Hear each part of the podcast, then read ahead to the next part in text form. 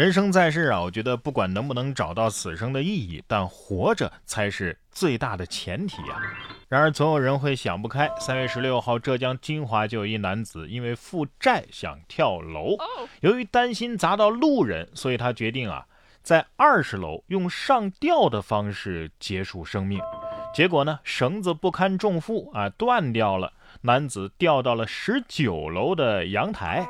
由于不敢开十九楼业主家的门，他在阳台待了半天。在这半天之内啊，他想开了，连自杀都要为别人考虑。看来好人命不该绝呀！绳子心想：我我只能帮你到这儿了，好人一生平安吧。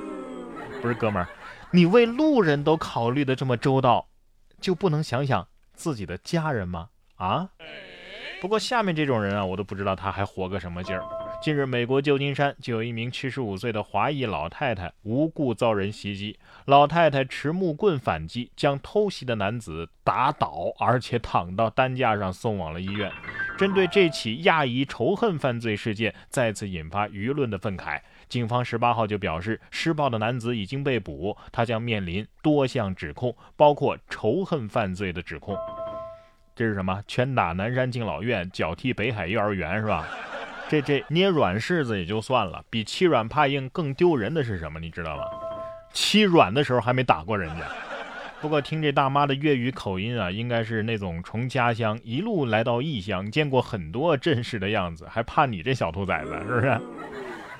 同样是迷惑行为，近日在俄罗斯的圣彼得堡，有一名硬核的冒险者将安全绳固定在臀部蹦极。视频显示啊，这名男子的臀部两边分别穿了几个孔，将安全绳索的四个锁分别固定在臀部。随后呢，他从一个废弃的仓库屋顶往下跳，这高度呢大约是五十英尺，也就是十五米高。跳下去之后啊，可以听见这名男子痛苦的尖叫声。他被安全绳挂在空中是荡来荡去。目前这名冒险者身份尚未确认。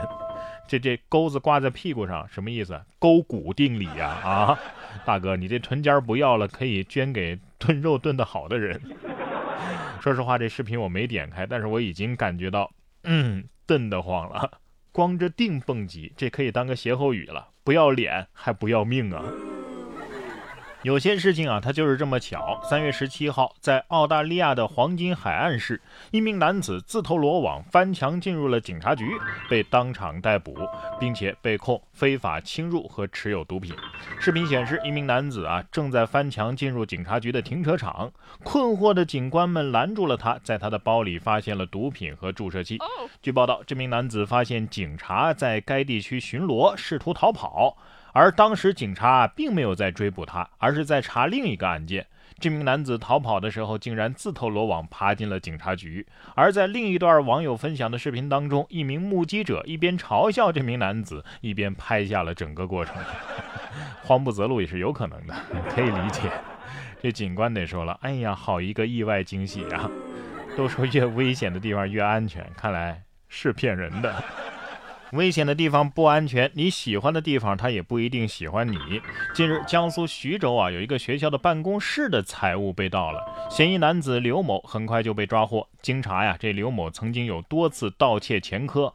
当天呢，他到学校是因为想看看自己的母校，离开的时候发现，嘿，老师的办公室的窗户没锁，于是就起了贼心。目前，刘某已经被依法刑拘。啥意思？舍不得学校的一草一木，于是决定带回去珍藏，是不是？刘某可能是这么想的：既然是回娘家，怎么能空着手走呢？不得不说，你这真是一举两得啊！既看了母校，也看到了监狱。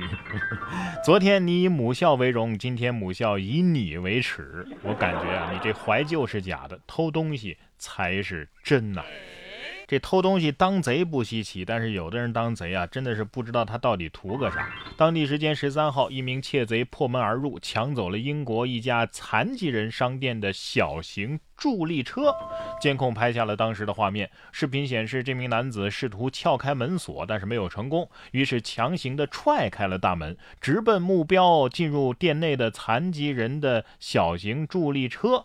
然后慢悠悠地驾车离开了现场。据悉，这辆车呀，时速最高只有八英里，也就是十三公里每小时。呃，价值是一万英镑，也就是大约九万人民币。你就算是走路走累了，也不应当啊，是不是？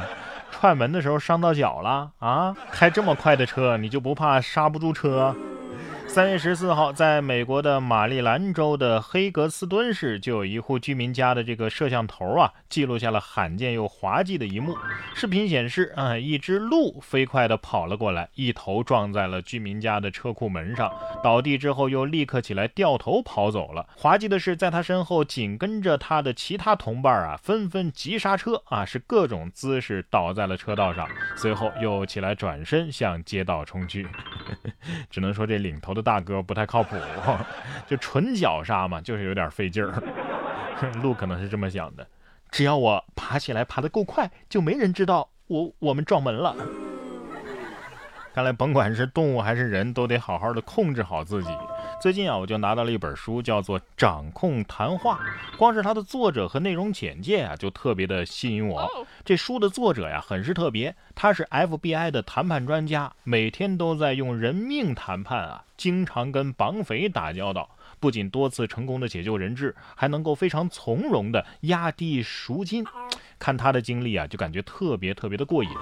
而且他还能够在实战经历当中啊总结经验，哎，形成科学的理论，落实到具体的生活当中，写了这本。掌控谈话，看完之后啊，我发现它里边的指导建议都特别的实用，能够教我们怎么跟领导谈加薪呢？哎，怎么拿下难搞的客户啊？怎么用最低的价格买到最喜欢的东西啊？哎，这些都是我们经常遇到而又头疼的事情。这本书的这个谈判技巧啊，能够教我们像谈判专家那样去掌控每一场谈话，达到我们的目的，在生活当中啊战无不胜。然哥读书会本期更新的书目就是这本《掌控谈话》。打开微信，搜索“然哥脱口秀”，关注微信公众号，回复“读书会”三个字就可以加入我们。在这里，我为你精选了全球一百本好书，每一期十五分钟以上的拆解精读，会帮你把每一本书给读懂读透，助你实现全方位的提升。马上在微信当中啊，搜索“然哥脱口秀”，关注之后就可以加入我们了。我在微信公众号“然哥脱口秀”等着你。